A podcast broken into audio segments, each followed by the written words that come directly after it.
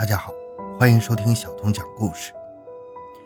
一九九三年二月二日，广东省英德市英城镇，当地村妇林银英今天下午就要出门了。虽然需要照顾两个孩子，但她仍然需要上山去砍柴。此时，她身上背着自己的小儿子，一只手拉着大女儿，肩上挑着一捆毛柴，正在艰难地下山。让他没想到的是，一双罪恶的眼睛早已经盯紧了他。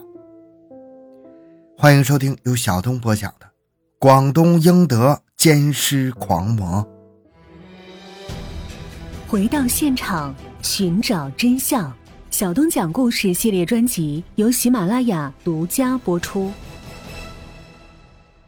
眼睛的主人尾随其后，见四周无人，冲到他身后。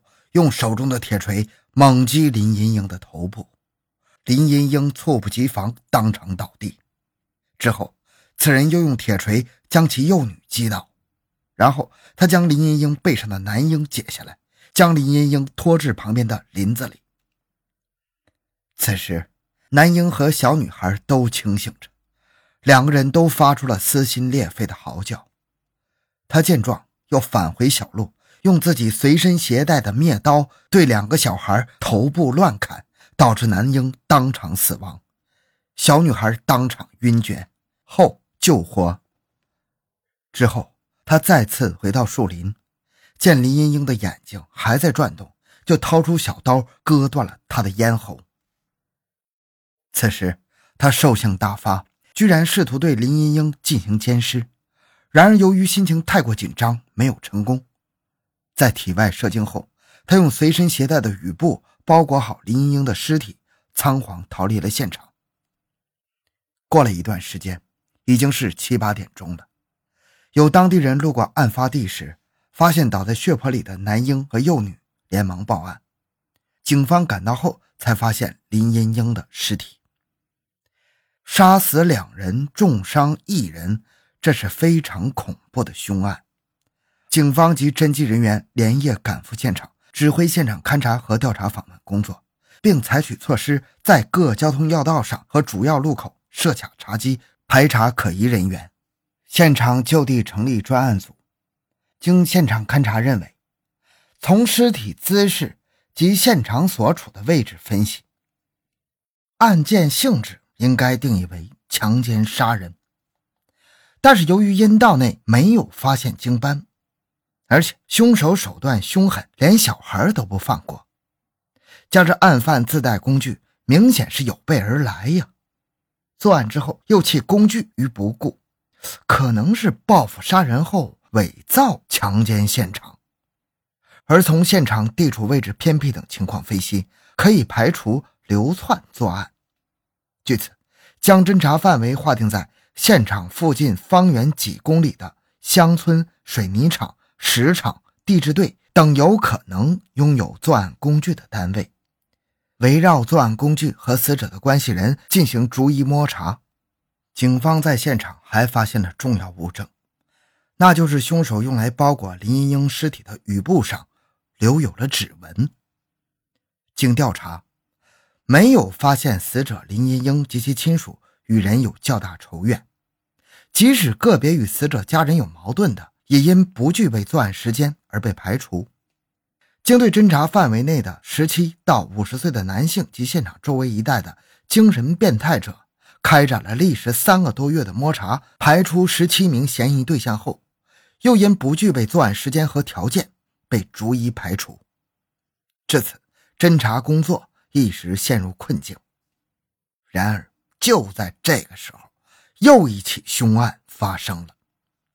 一九九三年五月十八日七点多，英城镇矮山坪管理区村村民邓松地正在路上行走，他走的相对挺快的。当他经过一个树林边的小路口时，便开始上坡，速度自然慢了下来。就在这个时候，一个黑影从他身后冲了过来，用斧头朝其头部乱砍，邓松地当即昏倒在地。黑影将其拖到树林中，之后又转身回到小路上，用土掩盖住了路面上的血迹，又把邓的自行车推入树林。等这一切做好之后，他再把邓松弟拖入树林更深处，见邓松弟未死，便掏出小刀割断其喉咙，之后开始了惨无人道的奸尸行为。等他发泄完兽欲，便带上斧头，骑上自行车逃之夭夭了。到了中午。邓松弟的家人还不见他回来，再一想之前有女人走山路时被杀害，顿时慌了手脚，连忙出来寻找。没想到这一找，就发现了邓松弟的尸体。很快，公安人员赶到现场进行勘查和走访。他们结合二零二案分析，认为：第一，作案时间均在白天；第二，作案地点均是在城郊野外。小路有树林的偏僻场所。第三，侵害对象都是单独在外的年轻女子。第四，作案手段都是先击打头部，然后割颈部。第五，现场均有奸尸现象。第六，现场均有遗留的作案工具或者物品，因此决定两案并案侦查。在现场调查中，警方发现有群众反映。案发前一连几天，还有案发当天，有一个年龄在二十八岁左右，身高约一米六七，身体瘦长，尖下巴，鹰钩鼻，短头发，身穿长袖花格衫、黑长裤，骑一辆二六型男士自行车，车尾夹一只长形的纤维袋的男青年，在现场附近转悠，形迹可疑呀。根据群众反映的这一情况，侦查组决定调整侦查方向，扩大侦查范围。围绕出现的穿长袖花格衬衫的男青年和现场的遗留物，在整个应城北部逐户逐村的开展以物找人、从人到物的排除摸查。但是就在警方紧锣密鼓的开展侦破工作时，又发生了一起血案。一九九三年六月二十五日八点，应城镇长岭区车公皮村，十点钟左右。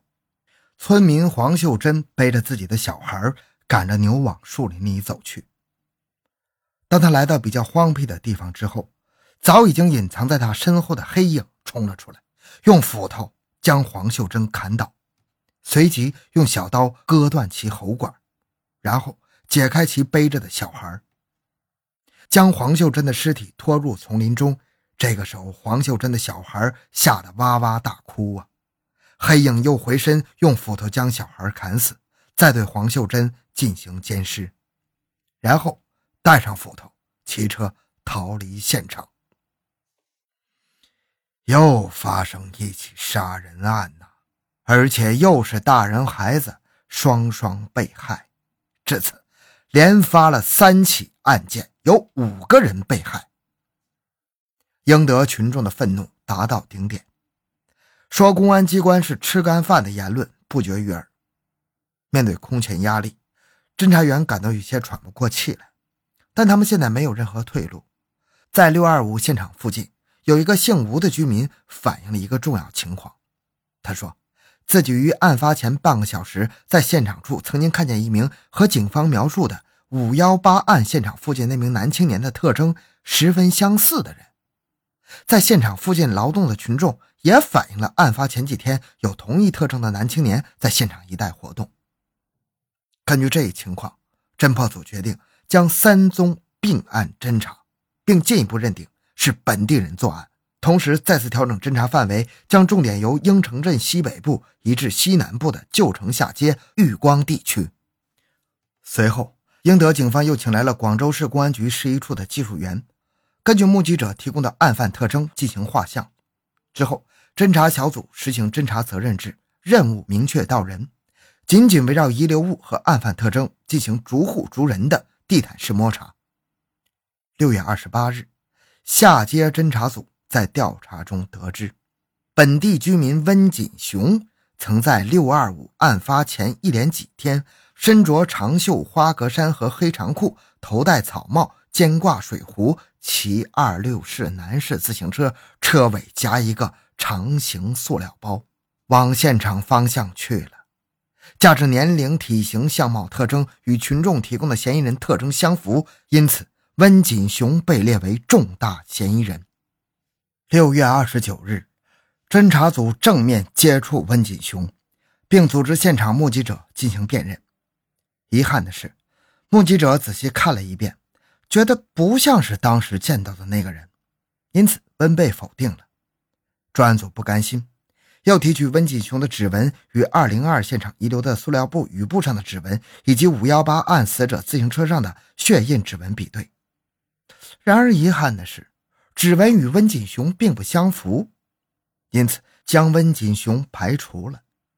此时，派往韶关等地寻找那块塑料雨布生产厂家的人也毫无所获，侦查工作再次陷入僵局。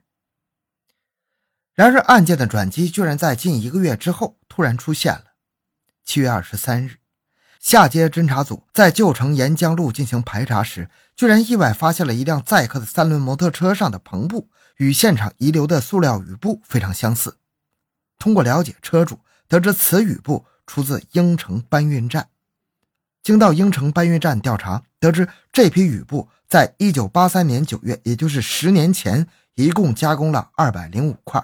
到一九八九年十一月发放完毕。针对这一线索，专案组组织专门调查组对领用这批雨布的职工逐个调查，要求雨布必须逐个见面。在调查中，警方居然意外地发现，之前已经排除嫌疑人的温锦雄的父亲温世根领用了两块雨布，其中一块竟然于春节前后不知去向。再结合其他情况。专案组又重新将温锦雄列为重大嫌疑人，并指定专人对他开展调查。然而，经过一个多月的秘密调查，警方没有发现其他有力的证据。一时之间，警方内部对于是否再次正面接触温锦雄出现了争论。但就在这时候，案犯再次出动了。一九九三年九月十二日上午七点。英德市大站镇蔡州管理区下村，村西侧的菜地里，女青年胡福莲正在摘茄子。就在这时，一个黑影冲了出来，掏出小刀朝胡福莲扑过去，对胡的背部猛刺。胡福莲反应很快，他一边与黑影搏斗，一边高呼救命。搏斗中，胡撕破了黑影的衣袖，并使黑影的右手拇指受了刀伤。凶器掉在地上，黑影怕被人发觉，便在附近将撕坏的格子衫丢弃，骑车逃走了。警方接到报警后赶到现场，然而遗憾的是，受害人胡福莲因为受到突然袭击，慌乱中没有看清案犯的相貌。但警方并不气馁，而是努力寻找物证。很快，他们在案发现场提取了鞋印一个，并拾取了带有血迹的花格衫一件。经过受害者胡福莲及附近群众反映。案犯特征与前三案嫌疑人特征相似，警方这次又派出了警犬进行辨认，结果表明，九幺二案件的凶手就是嫌疑人温锦雄。但当警方找到温锦雄，问他右手是否有伤时，温锦雄却说自己右手拇指刀伤是因为剁鱼丸所伤，而且其父母证明其当天下午确实在家剁鱼丸。加之此时警方还没有掌握到足够的物证，为慎重起见，决定对其采用跟踪与全面调查相结合的欲擒故纵的办法进行重点控制。经过一段时间的教育引导，温的父亲反映其家中一柄水管焊接锤柄的铁锤、一把灭刀、一块塑料雨布，在春节后一直去向不明。多次追问温锦雄，他却一直推说不知道。根据这一情况。侦查人员秘密搜查了温锦雄的住处，发现其一双塑料凉鞋沾有血迹，经检验与六二五和九幺二案件受害者血型相同，而且其鞋底纹线与九幺二案现场鞋印一致。拿到关键证据之后，警方立即于十月二十三日将温犯收容审查。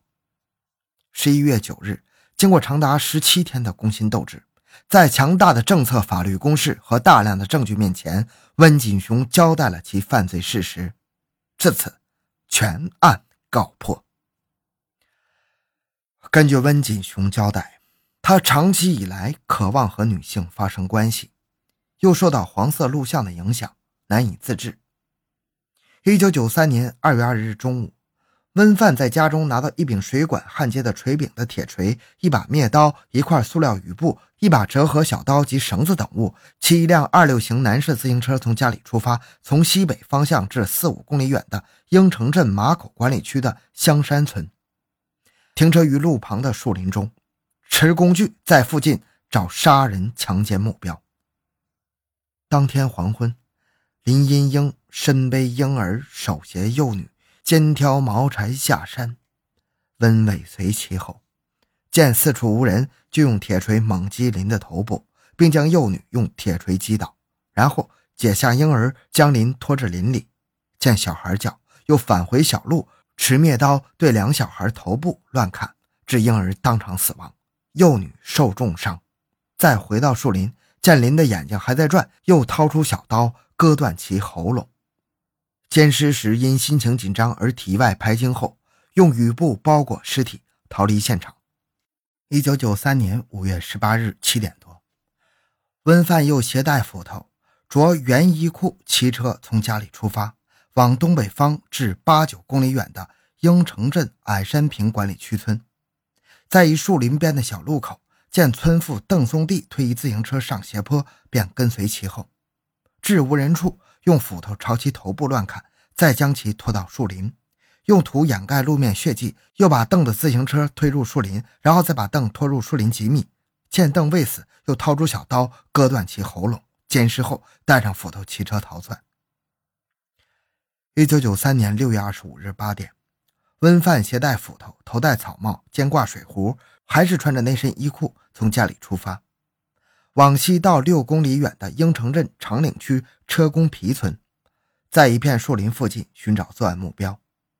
约十点，见黄秀珍背一个小孩赶着牛往树林里走，便尾随其后，用斧头将黄砍倒，随即用小刀割断其喉咙，然后解开其背着的小孩，将黄的尸体拖入丛林中。见小孩哭叫，又用斧头将小孩砍死，再对黄进行奸尸，然后带上斧头。骑车逃离现场。一九九三年九月十二日上午七点多，他携带小刀，头戴草帽，还是穿着那身衣裤，带上一件白色衬衣，骑车从家里出发，往东至六七里远的大站镇蔡州管理区下村，在一片甘蔗地附近寻找作案目标。约十一点，见村西侧的菜地里有一个女青年胡福莲在摘茄子，就掏出小刀朝他扑过去，对他的背部猛刺。胡一边与之搏斗，一边高呼救命。搏斗中，胡撕破温的衣袖，使温的右手拇指受了刀伤，凶器掉在地上。他怕被人发觉，将格子衫丢弃，骑车逃回家中。该系列杀人强奸案从案发到破案历时近一年，在长达九个月的侦破中，专案组从领导到全体侦查员一再受到挫折，但他们不气馁。尤其是当案件久侦未破，社会舆论压力很大的情况下，参战干警仍以不破案绝不收兵的韧劲儿，变压力为动力，全力攻坚。案件陷入困境时，将参战干警分成若干侦查小组，实行小组向指挥员负责、侦查员向小组负责的责任制，将确定的侦查范围划分为若干区域，制定任务，实行全方位的地毯式排查，而最终。排查出了这个温锦雄。好了，这个案件讲完了。小东的个人微信号六五七六二六六，感谢您的收听，咱们下期再见。